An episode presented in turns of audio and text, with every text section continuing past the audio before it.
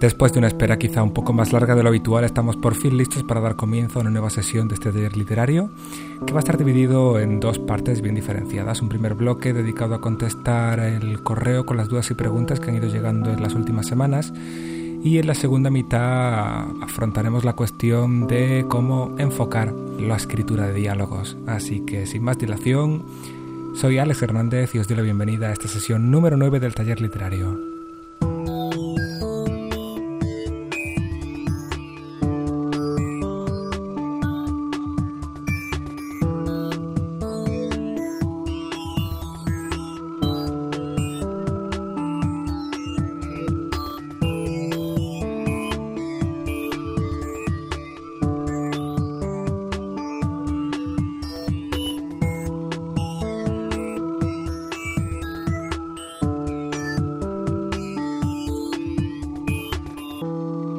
Por el correo que nos envía el amigo Javier Díaz Caballeira, porque de entre todas las preguntas que he recibido, me hace quizá la más eh, interesante y sobre todo la más básica, una que quizá debería haber respondido yo eh, desde la primera sesión. Dice, ¿hasta qué punto los autores tienen en cuenta todas estas nociones teóricas que nos estás dando? Javier lo que se está preguntando es si tanta información a tener en cuenta no resulta eh, demasiado abrumadora. pues sí, efectivamente, amigo Javier, eh, es imposible planificar eh, todo un texto de antemano en base a esta información. Pero hay que tener en cuenta que la escritura de un texto eh, no es algo que se hace delante de la hoja en blanco. La escritura de un texto se va gestando ya cuando vas en el autobús o cuando paseas por la calle. la escritura de un texto se gesta también cuando terminas de escribir, te levantas y te vas y te metes en la ducha, esas ideas siguen dando vueltas en la cabeza. Y es en esos momentos en los que es interesante tener toda esta información para contrastar con lo que ya estamos haciendo. Eh, yo personalmente tengo tendencia a escribir de una forma bastante inconsciente y sobre todo cuando no tengo ninguna idea de partida, escribo lo primero que se me ocurre y me dejo llevar. Y es después cuando releo, cuando analizo lo que tengo e intento buscar si hay ahí unos personajes, si tengo ahí una, una estructura, si tengo una trama, si tengo un conflicto, eh, si lo que he escrito puede formar parte de una presentación o en cambio es un punto de giro o es un desenlace o un nudo. Es a posteriori cuando podemos realmente pararnos en frío, a aplicar todo el contenido teórico sobre lo que hemos escrito en caliente. De todas formas, eh, aquí cada escritor va a tener eh, su propio mecanismo. Yo lo que, lo que intento dar en este taller siempre son herramientas, es decir, cosas que están ahí que debemos saber que podemos usar si las necesitamos, pero que no estamos obligados a usar todo el tiempo. Eh, en un momento en que nos sintamos perdidos o no estemos contentos con lo que estamos escribiendo o no sepamos cómo seguirlo, podemos mirar a este cajón de herramientas y ver si encontramos algo en él que nos ayude. Esa es mi intención, no, no, no fijar unas reglas o unos esquemas eh, que estemos obligados a seguir, sino que todos estos contenidos teóricos, todas estas nociones, como tú las llamas, deben estar ahí para ayudarnos y nunca, nunca para limitarnos. Así que eh, no tengáis miedo a escribir, eh, por supuesto, es complicado, pero si de verdad os gusta, hacedlo lo más libremente que podáis y lo más libremente que sepáis. Dejaros llevar, porque después en las revisiones puede ser el momento de ir puliendo esos textos e irles eh, sacando brillo.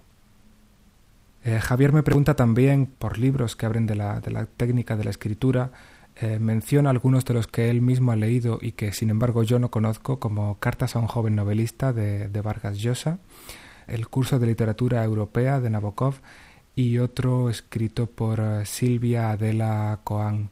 Eh, los menciono por si alguien está interesado en investigarlos. Yo no puedo ahora mismo darte, amigo Javier, ningún consejo en este sentido porque como me he mudado, estoy viviendo en el extranjero, no tengo conmigo mi propia bibliografía y me resulta un poco difícil así de memoria intentar recordar ahora títulos o, autores.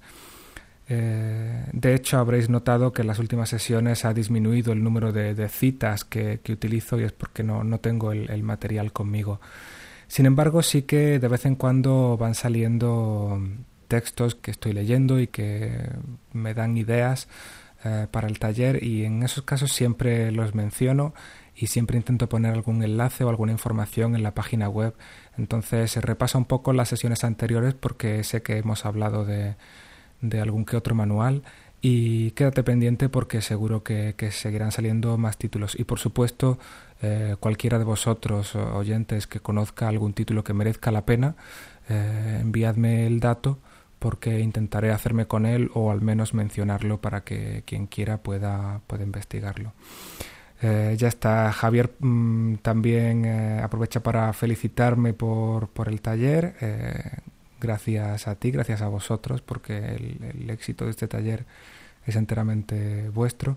Y me pregunta si no he pensado dedicarme, dedicarme a la radio. Parece que le gusta mi, mi tono de voz. Pues tengo que contestarte que ya hice radio hace tiempo en, en la versión local del programa Vivir, que son dos días, de, la cadena SER en Radio Granada.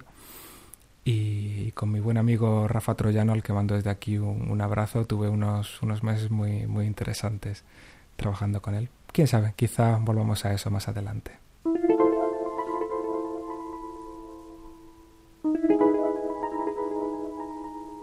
Tengo aquí un correo de un joven de 18 años eh, que escribe desde Uruguay, se llama Víctor, y me dice, siempre he querido hacer una novela y siempre me vienen ideas, pero no sé cómo empezarlas. Quisiera preguntarte si tengo que hacer algún curso de literatura o se puede aprender practicando. Amigo Víctor, la práctica sin duda es mucho más importante que cualquier curso de literatura. A escribir se aprende escribiendo.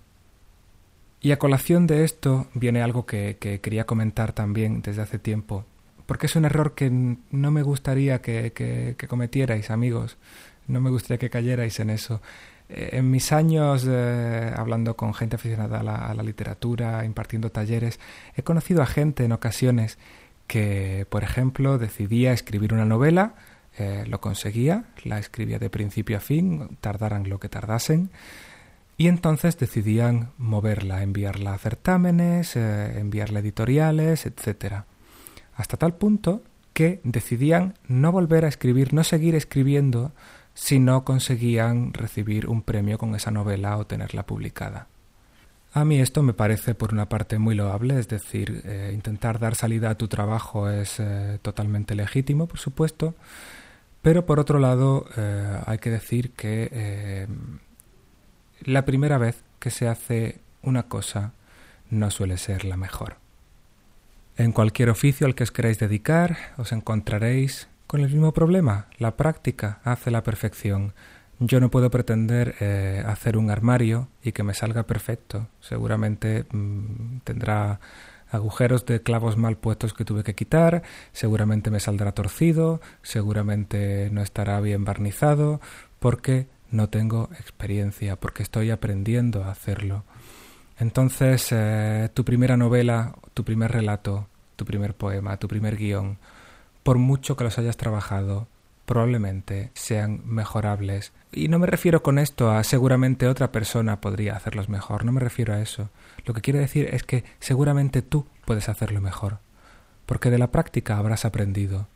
Y en tu siguiente trabajo y después en el tercero, y tres años y diez años después, seguirás haciéndolo cada vez mejor si realmente te dedicas a ello con pasión. La literatura no es un oficio fácil, eh, la literatura no es una forma de alcanzar el estrellato.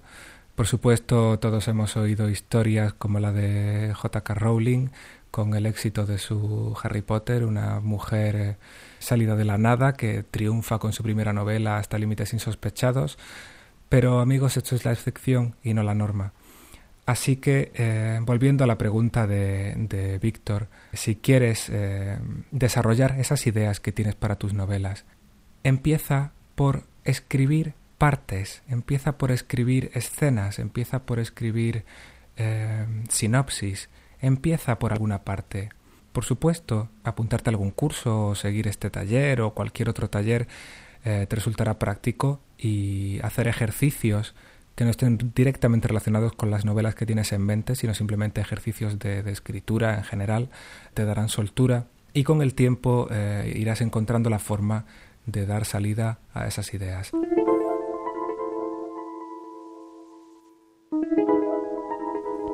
Nos escribe también el amigo Fernando desde Madrid, que hace tiempo nos eh, contactó eh, bajo el seudónimo de, lo que parecía un nombre de una empresa de alquiler de automóviles. Ahora por fin se, identifica. Y me hace unos comentarios bastante simpáticos y muy, muy curiosos eh, respecto a un tema que tratamos en la sesión número 6, que era la suspensión de la incredulidad. Me pone el ejemplo de la forma en que Roger Moore, quien se, solía criticar su trabajo como 007, parece que no fue el actor más, más valorado en este papel.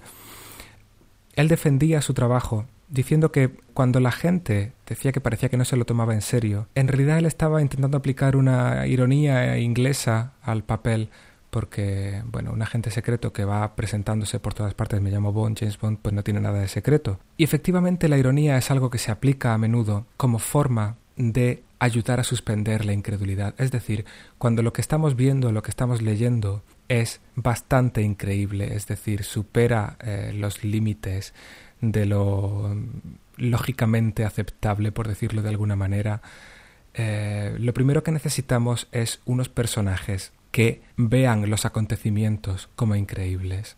Si pasa algo totalmente sorprendente e inesperado, la reacción de los personajes debe estar proporcionada a lo increíble de la situación o el espectador no se lo creerá para nada, es decir, debemos ser coherentes con el contexto que hemos creado. Si estamos presentando una situación realista y ocurre algo increíble, nuestros personajes deben reaccionar en consecuencia. Ahora bien, si estamos en un mundo de fantasía, el nivel de credulidad de los personajes será muy diferente, pero la cuestión es que debe funcionar como un todo, debe funcionar con cierta coherencia ese universo que estemos creando.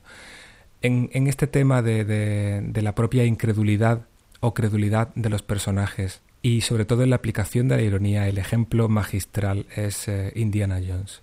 Indiana Jones es un personaje muy increíble, la mayoría de las cosas que hacen las películas eh, sabemos que son absolutamente imposibles en la vida real pero en la mayoría de las ocasiones cuando las ha hecho, cuando cruza un abismo o engañándose a algún saliente con el látigo o algo así, de repente mira atrás y sonríe como diciendo Vaya lo que he hecho.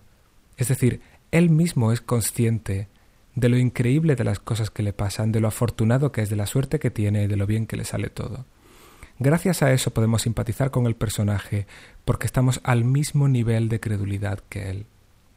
Por otro lado, el otro comentario que me hace Fernando y me parece muy simpático, este lo voy a leer tal cual. Dice, termino con mi abuela porque en ella se producía, tras ver las películas, la suspensión no de la incredulidad, sino la suspensión de la credulidad. Por ejemplo, una película clásica en la que él es un golfera simpático que le hace la vida imposible a la chica, pero que se acaba reformando y se casa con ella, con la bella protagonista. Final y títulos de crédito. En ese momento mi abuela suspendía su credulidad y se volvía una escéptica con comentarios del tipo estos no duran ni un año. bueno, la verdad es que, eh, aparte de lo simpática que es la anécdota de por sí, esto guarda una, relación muy directa con un tema que eh, tratamos en la sesión número 8 y que vamos a seguir tratando en, las siguientes sesiones en este bloque, que es eh, la forma en la que se relacionan la ficción y la realidad. Una de las cuestiones en las que la ficción se diferencia de la realidad es en que le marcamos un principio y un final. La realidad no tiene esos límites, la realidad es un continuo, es decir, incluso si una persona la consideráramos un personaje y tiene un nacimiento y una muerte, ni siquiera esos son su principio y su final, porque antes de su nacimiento ya sus padres tuvieron una historia, quizás se plantearon tener hijos, quizá vino por sorpresa, ya hay, ya hay una historia que viene de antes y en cuanto entramos en los padres tenemos que remontarnos más atrás.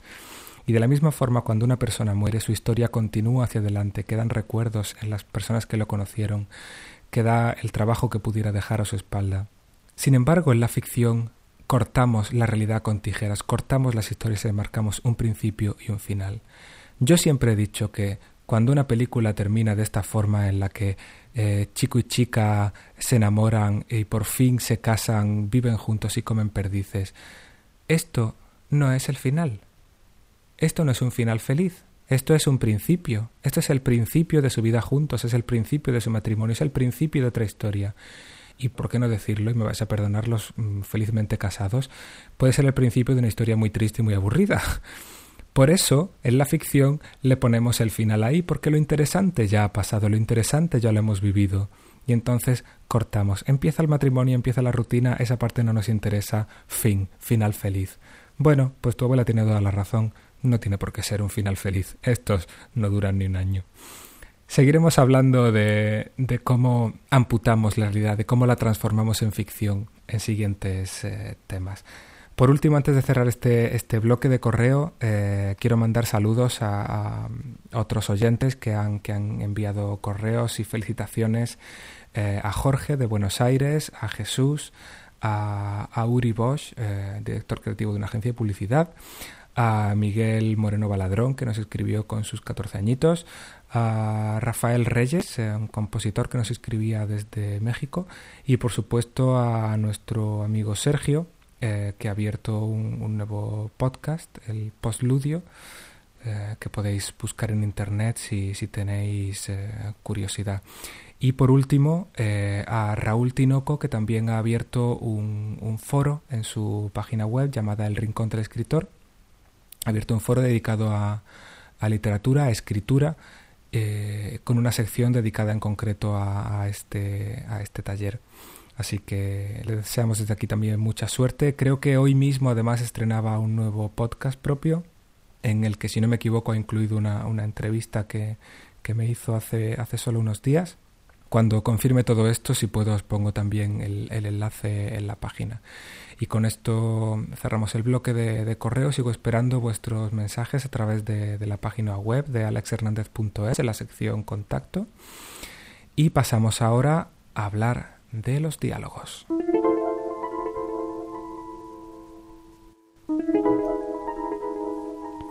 Antes de entrar de lleno en esas sugerencias sobre cómo enfocar nuestros diálogos, eh, habría que repasar un poco la teoría de cómo podemos reproducir la voz de nuestros personajes.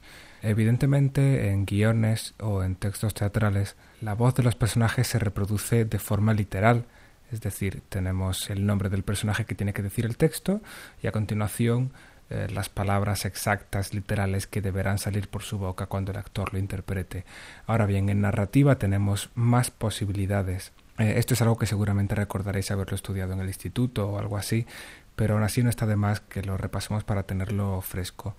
Me refiero a, estas tres formas de reproducir eh, el discurso de los personajes que llamamos estilo directo, estilo indirecto y estilo indirecto libre. He tomado parte de la, de la información de estas definiciones de la, de la, Wikipedia, así que os dejaré los enlaces.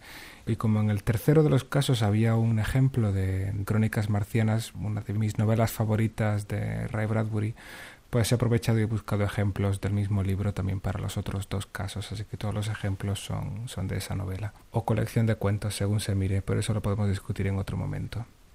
En el estilo directo, el narrador deja que oigamos directamente lo que los personajes dicen o piensan. Este es el ejemplo. El señor K apareció en una puerta triangular. ¿Llamaste? preguntó irritado. No, dijo la señora K. Creí oírte gritar. ¿Grité? Descansaba y tuve un sueño. Estas palabras textuales de los personajes se presentan en párrafos independientes que empiezan con un guion o bien se pueden eh, presentar entre comillas, eh, como se hace por ejemplo en inglés, y de esta forma se entiende que el discurso es literal y no ha sido modificado por el narrador. Ahora bien, si este estilo directo se puede asemejar en narrativa a lo que normalmente encontramos, pues eso, como decía antes, en textos teatrales o en guiones, tenemos otra opción que es el estilo indirecto, en el cual el narrador resume o parafrasea de alguna manera eh, las palabras o los pensamientos del personaje. El ejemplo, para que lo veáis más claro. El capitán dio una orden en voz baja. Uno de los hombres corrió a la nave y volvió con unas latas de comida que se abrieron y sirvieron sin mucho ruido. Los hombres de la tripulación comenzaron a hablar. El capitán se sentó en el suelo y contó para ellos la larga travesía. Ya lo sabían todo, pero era agradable ahora oírlo como algo superado y felizmente concluido. No querían hablar del viaje de vuelta. Cuando alguien lo nombró, los demás le dijeron que se callara. Como veis, aquí el narrador nos está contando, nos está resumiendo las cosas que se dijeron en esa noche, en esa cena, pero no nos reproduce las palabras textuales, simplemente nos da una cierta información de lo que se estaba diciendo. Esto implica eh, un filtro tanto de la información que ha sido cribada, que ha sido seleccionada, que ha sido recortada, como eh, de los matices de expresión de los personajes, tanto a nivel eh, emocional como a nivel lingüístico, eh, desaparecen los detalles que podrían definir, digamos, la personalidad o el estado de ánimo del personaje. Por último, en el, en el estilo indirecto libre, el narrador intercala en su relato fragmentos del discurso del personaje, simplemente con alguna alteración en los tiempos verbales. Por ejemplo, Quería ir a Marte en el cohete. Bajó a la pista en las primeras horas de la mañana y a través de los alambres les dijo a los hombres uniformados que quería ir a Marte. Les dijo que pagaba impuestos, que se llamaba Pritchard y que tenía derecho de ir a Marte. ¿No había nacido allí mismo en Ohio? ¿No era un buen ciudadano? Entonces, ¿por qué no podía ir a Marte? Como veis, al principio tenemos el estilo indirecto normal, a través de los alambres les dijo a los hombres uniformados que quería ir a Marte, les dijo que pagaba impuestos, que se llamaba Pritchard y que tenía derecho a ir a Marte. Esto es estilo indirecto porque el narrador introduce las palabras del personaje, las resume y las presenta a través de les dijo, pero luego cambia a estilo indirecto libre. ¿No había nacido allí mismo en Ohio? ¿No era un buen ciudadano? Entonces, ¿por qué no podía ir a Marte? Esto no es literalmente el texto del personaje porque las formas verbales no corresponden. El personaje en primera persona habría dicho No he nacido aquí mismo en Ohio, no soy un buen ciudadano, entonces ¿por qué no puedo ir a Marte? Utilizaría verbos en presente y no en pretérito. Sin embargo, con solo una pequeña modificación de los tiempos verbales, o por ejemplo del, adverbio de lugar eh, aquí por allí, el narrador se apropia de alguna manera de, ese texto. Esto se utiliza a, menudo cuando tenemos un narrador omnisciente que está limitado a un único personaje, porque de esta manera se acentúa la identificación entre los puntos de vista del narrador y del personaje. Como he dicho antes, voy a dejaros los, eh, los enlaces a estos tres artículos de la Wikipedia para que podáis eh, leer más tranquilamente eh, estas tres definiciones y ver algún ejemplo más pero seguro que si os fijáis y prestáis un poco de atención a vuestras lecturas encontraréis probablemente eh, los tres estilos con, con gran facilidad.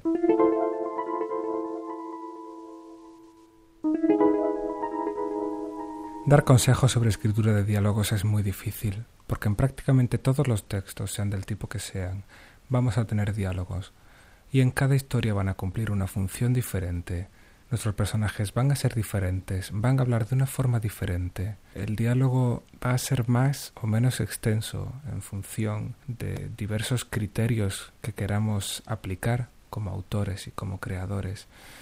En el diálogo va a influir nuestro estilo, va a influir eh, nuestra personalidad. Por ejemplo, Ray Bradbury suele escribir en estilo directo normalmente y suelen tener bastante diálogo sus relatos, mientras que no sé, Javier Marías, por ejemplo, que suele escribir en, forma de monólogo interior, pues suele tener eh, más bien escasez de diálogos.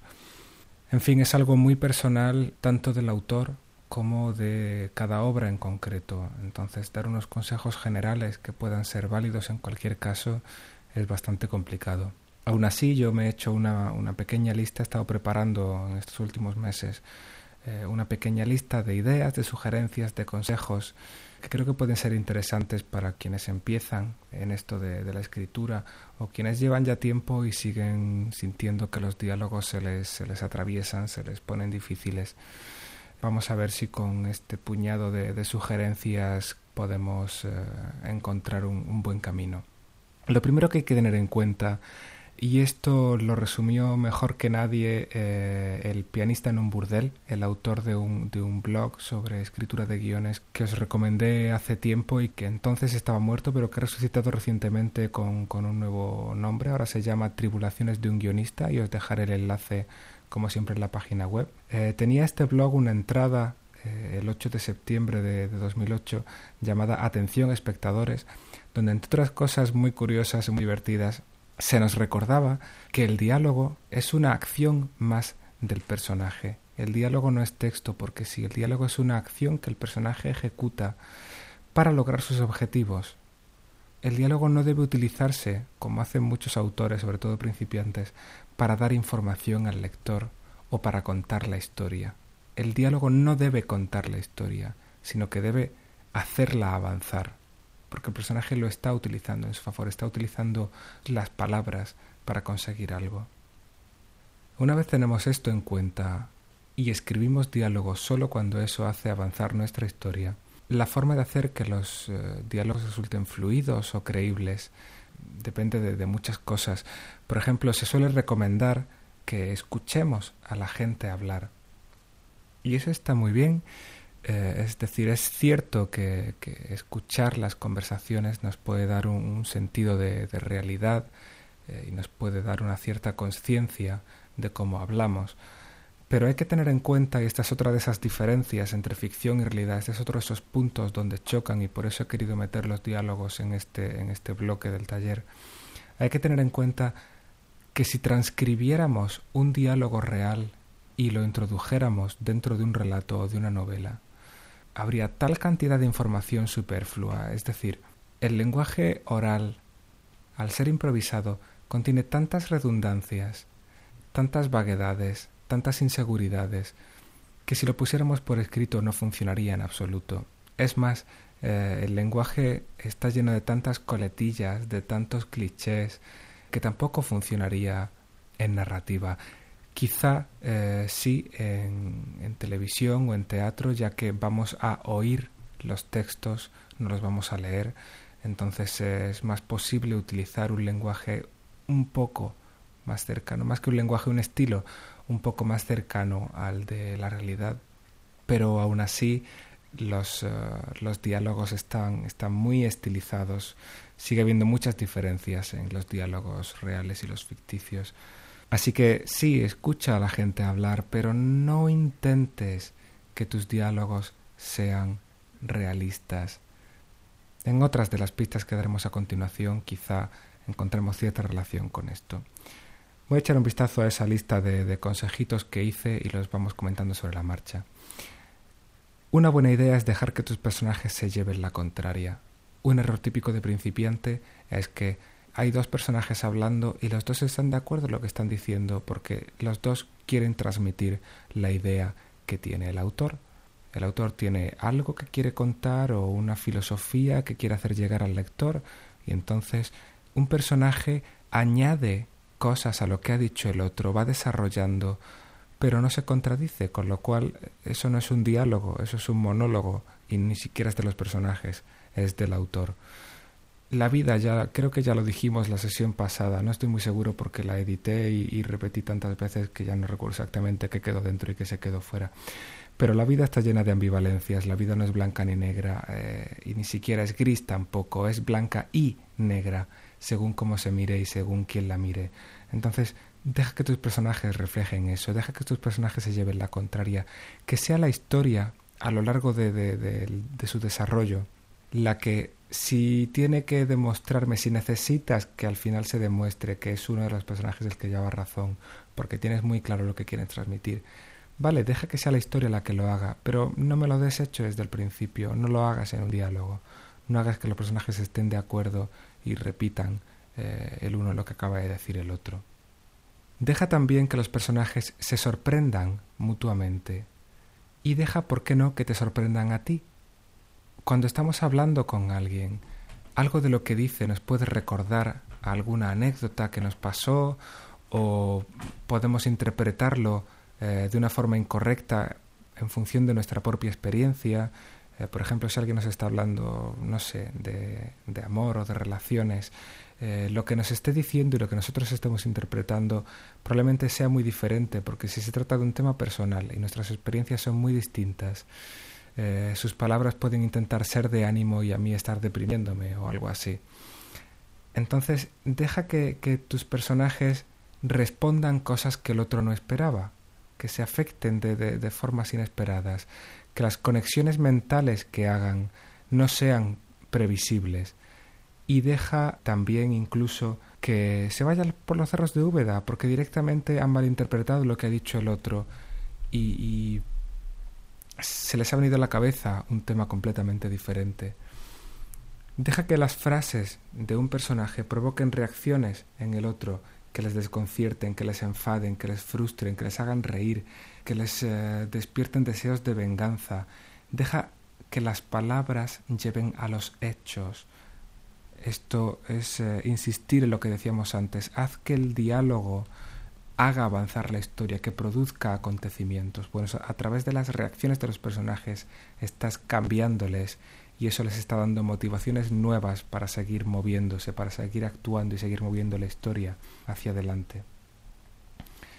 Deja también, ¿por qué no?, que tus personajes se interrumpan el uno al otro, es decir, que uno empiece una frase y el otro le corte. Pero no empieces una frase que no sabes cómo va a acabar. Ese es otro error muy típico de principiante. Eh, para crear cierta sensación de urgencia, eh, empiezas, eh, se empieza una frase que se queda en puntos suspensivos porque alguien la corta o porque mm, el personaje ve algo que le distrae. en realidad, si te paras a pensarlo, esa frase no llevaba a ninguna parte. No, no, no empieces frases vagas como Ah, por cierto.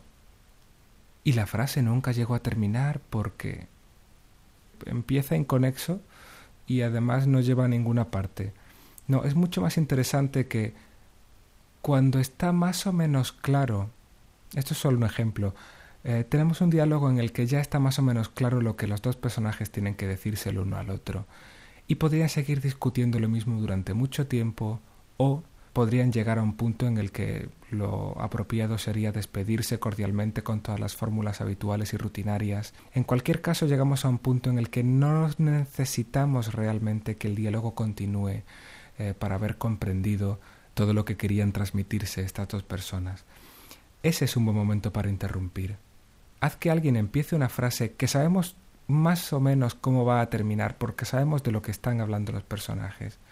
Pero interrúmpela, haz que la otra persona le corte o que aparezca alguien nuevo, porque de esa forma, lo primero, estás sorprendiendo, estás rompiendo una rutina, estás eh, iniciando una nueva dinámica y estás haciendo además que eh, el lector complete la frase, que el lector utilice la información que le has dado sobre la historia y sobre los personajes para completar una información. Ese mecanismo mental mantendrá al lector interesado, eh, le hará sentir inteligente porque es capaz de, de rellenar esos huecos y le hará sentirse dentro de la historia, le hará sentirse parte de lo que está pasando porque es necesaria su intervención.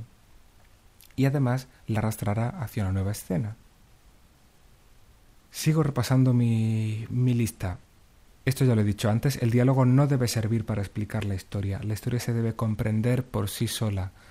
Ejemplo magno de error en este sentido, todos los finales de Harry Potter son horribles. Tener a Dumbledore sentado durante un capítulo entero explicándole a Harry Potter qué es lo que ha pasado es uno de los recursos narrativos más pobres que he visto en la literatura de la última década. La historia debería comprenderse por sí sola, los cabos sueltos deberían atarse con las manos, no con palabras. Deberían atarse esos cabos con acciones, deberían atarse delante de los ojos del personaje, y no porque alguien que es muy listo venga y nos los explique, porque eso no es más que el alter ego del escritor metiendo mano ahí para, para explicar eh, lo que no ha sabido cómo contarnos. Otro consejo que podría daros, eh, y está muy relacionado con lo que hemos dicho antes, es que es bueno ser sintético, es bueno ser breve. La palabrería invita al despiste, y a esto me refería también con lo de que los diálogos en la realidad y en la ficción eh, no se corresponden. Por ejemplo, eh, si alguna vez habéis visto, habéis seguido la serie Expediente X, continuamente ocurría que Scully llamaba a Mulder para decirle algo que había encontrado en el laboratorio o en alguna autopsia o alguna pista. Eh, y entonces Mulder le, cortaba muy bien esa interrupción porque la información que tenía que dar Scully ya la habíamos visto quizá en alguna escena o la había dado en apenas un par de frases y no necesitábamos que profundizara. Y a cambio, en cambio, Mulder cortaba a Scully y le decía que estaba en tal sitio que tenía algo importante que hacer o que había descubierto tal cosa, o que la información que le estaba dando Scully él ya la sabía o al menos ya la suponía. Esto, aparte de, recalcar el papel un poco de, de, chulo idiota que era, que era Mulder, también hacía moverse la historia hacia adelante. Es decir, de repente Mulder le decía, sí, acabo de descubrir esto y voy hacia tal sitio, pum, y de repente la historia avanzaba por una pista que a lo mejor ni siquiera hemos visto en pantalla. Y por último, Mulder colgaba el teléfono No se despedía, no decía hasta luego, no decía mm, ya te llamo. Scully no le preguntaba vale, infórmame cuando hayas terminado. Todo eso se daba, por supuesto, es evidente, es repetitivo, es un cliché, no es necesario. Los personajes se daban la información y colgaban. Y como espectador a veces te quedabas pensando, pero ¿cómo sabe que el otro ya ha dicho todo lo que tiene que decir?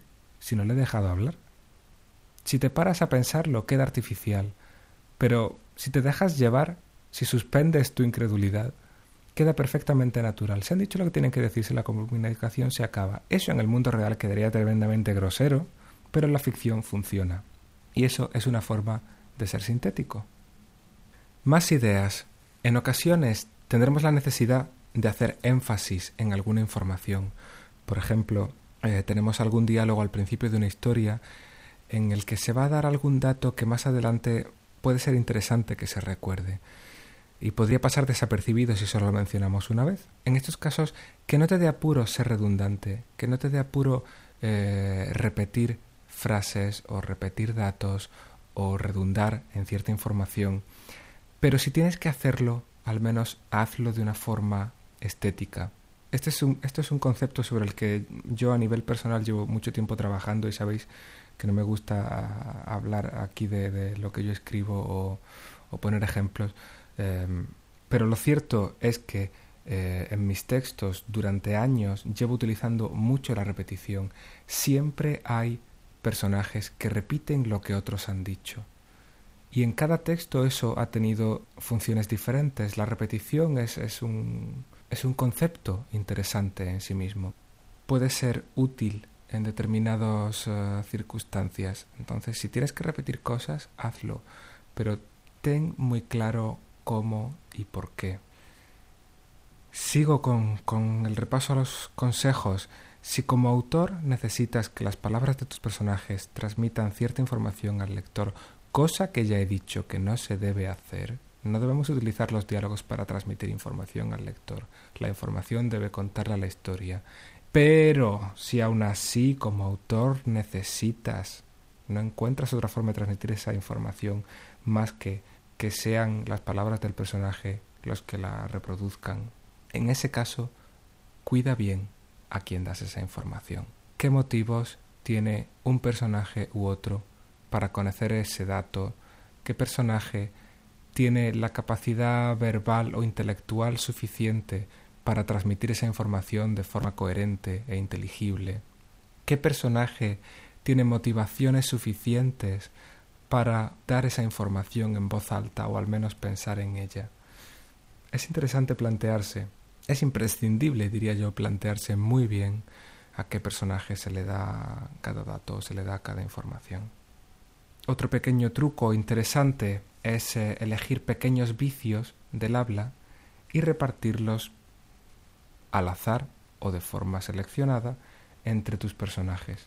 Pero no abuses de ellos hasta el punto de, cansar. No, no tiene que ser necesariamente coletillas, sino diferentes cosas, frases hechas, eh, formas verbales. Deben funcionar casi a un nivel subconsciente. Eh, deben trabajar de una forma sutil. Y además, una vez asignadas ciertas expresiones o ciertas formas de hablar, no dejes que nadie más las utilice. Esto es algo que normalmente yo personalmente hago eh, a posteriori, es decir, una vez está escrito el diálogo, entonces lo repaso. Y si por ejemplo un personaje tiene la costumbre de decir verdad, verdad, pues entonces con el procesador de textos busco la palabra verdad, eh, la quito del resto de personajes, si la están utilizando como coletilla, eh, la cambio por alguna otra cosa y del mismo modo, en el personaje a quien se la he asignado, eh, busco las coletillas que tiene y cambio algunas de ellas por ese verdad. En este sentido es muy interesante algo que escribía Chuck Palahniuk en esa novela de la que os hablé hace poco, Rant.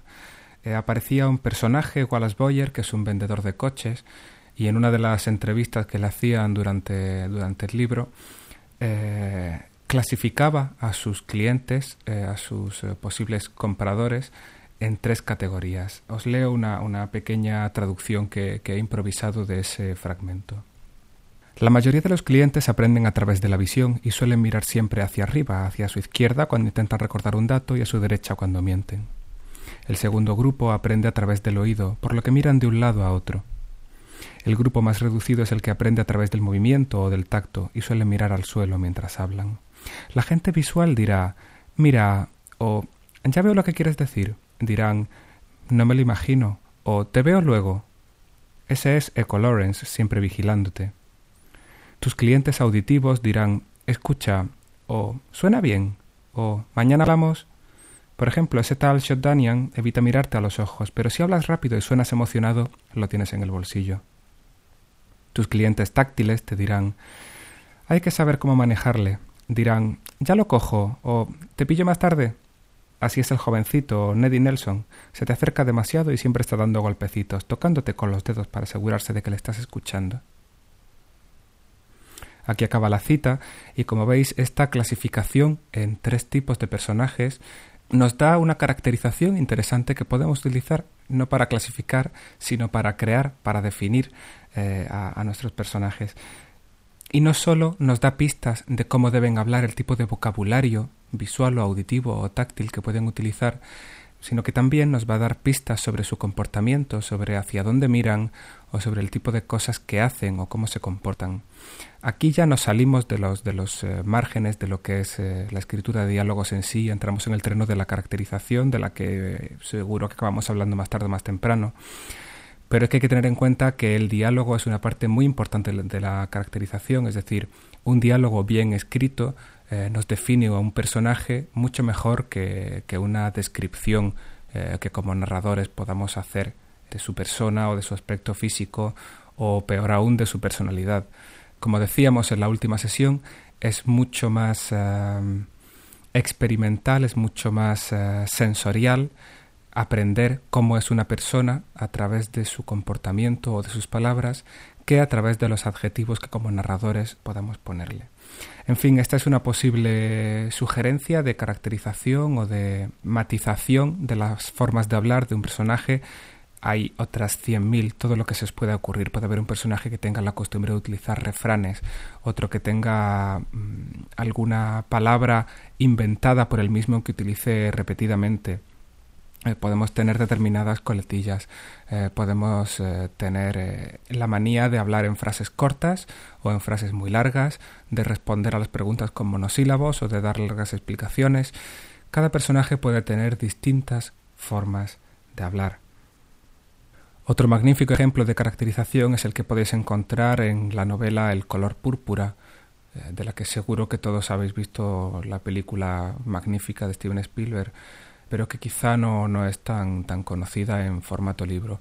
Eh, yo no he podido leerla en castellano, la leí hace, hace años, un par de veces en, en inglés, entonces eh, la protagonista escribe una serie de, de cartas a Dios y evidentemente su, su nivel eh, cultural es muy, muy bajo, su forma de hablar es muy particular y eso caracteriza muy bien al personaje hasta el punto de que me imagino que la, la, traducción de la novela habrá sido bastante complicada. La novela, por cierto, ganó un premio Pulitzer, así que no, no estoy recomendando ninguna, ninguna trivialidad. Es muy corta y, os recomiendo su lectura. Con esto acabo por hoy. Espero que estas pistas eh, os sirvan, os den ideas sobre cómo trabajar desde nuevos puntos de vista vuestros eh, diálogos. Eh, no os olvidéis que no todos los diálogos tienen por qué escribirse textualmente y con guiones. A veces la forma precisamente de ser sintéticos es utilizar el, el estilo indirecto para saltarnos las partes de la conversación poco interesantes e ir al grano. Seguiremos sin duda encontrando ejemplos en futuros textos y, hablando, seguro que se nos ocurrirán más ideas. Espero también vuestros comentarios y sugerencias. Como siempre, me gustaría escuchar cómo afrontáis vosotros la escritura de, vuestros diálogos. Y sin más me despido, os espero dentro de unas semanas aquí en la que será la sesión número 10 del taller literario. Espero que como siempre os haya resultado interesante. Sed felices y nos vemos. Un abrazo.